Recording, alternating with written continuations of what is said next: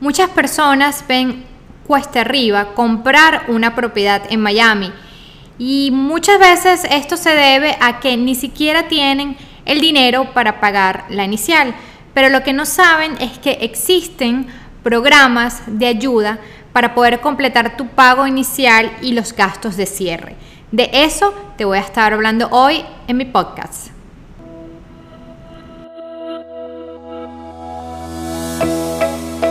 Yo soy Caterina Santana y te doy la bienvenida a un espacio donde encontrarás experiencias, aprendizajes y tips para alcanzar el éxito inmobiliario en Miami. Así que te invito a acompañarme en este Camino a tu casa.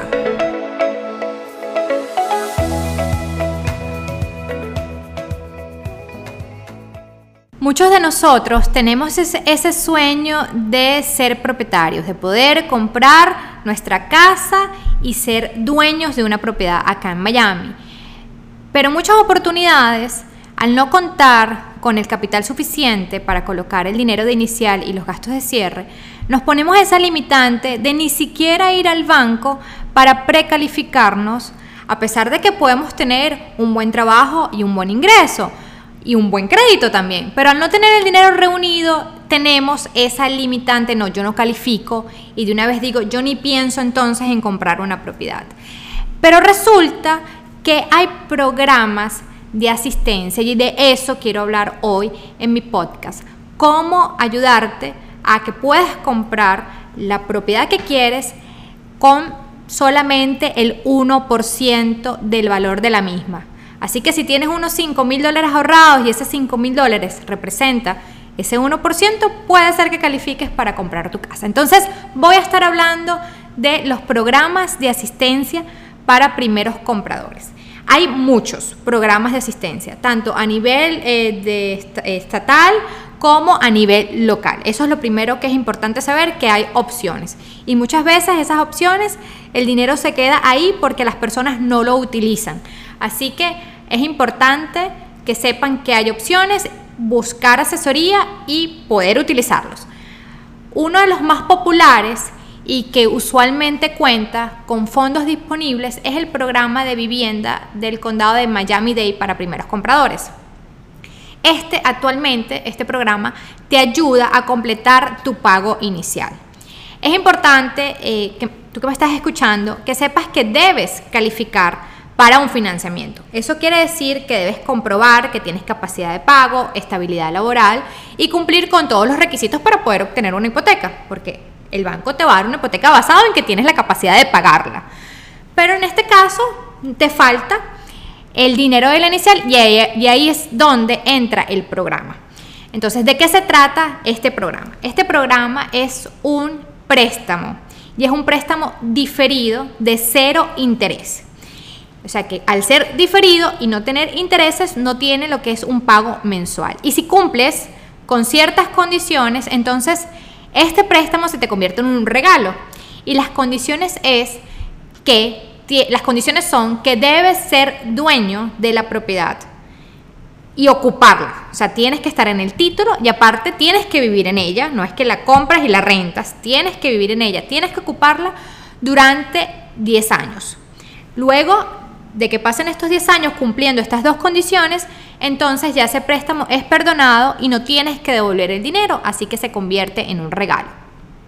Esta asistencia aplica para casas, y es para personas que realmente necesitan la ayuda para comprar, para comprar. Es decir, que yo califico para un financiamiento, pero no tengo el dinero y lo necesito. No es que yo califico para financiamiento y tengo dinero en la cuenta y quiero el préstamo y quiero la ayuda. Es simplemente para personas que califican, pero que no tienen esa cuota para dar de inicial o de gastos de cierre. En este momento, este programa de ayuda de Miami Dade está dando hasta 7.250 dólares de asistencia.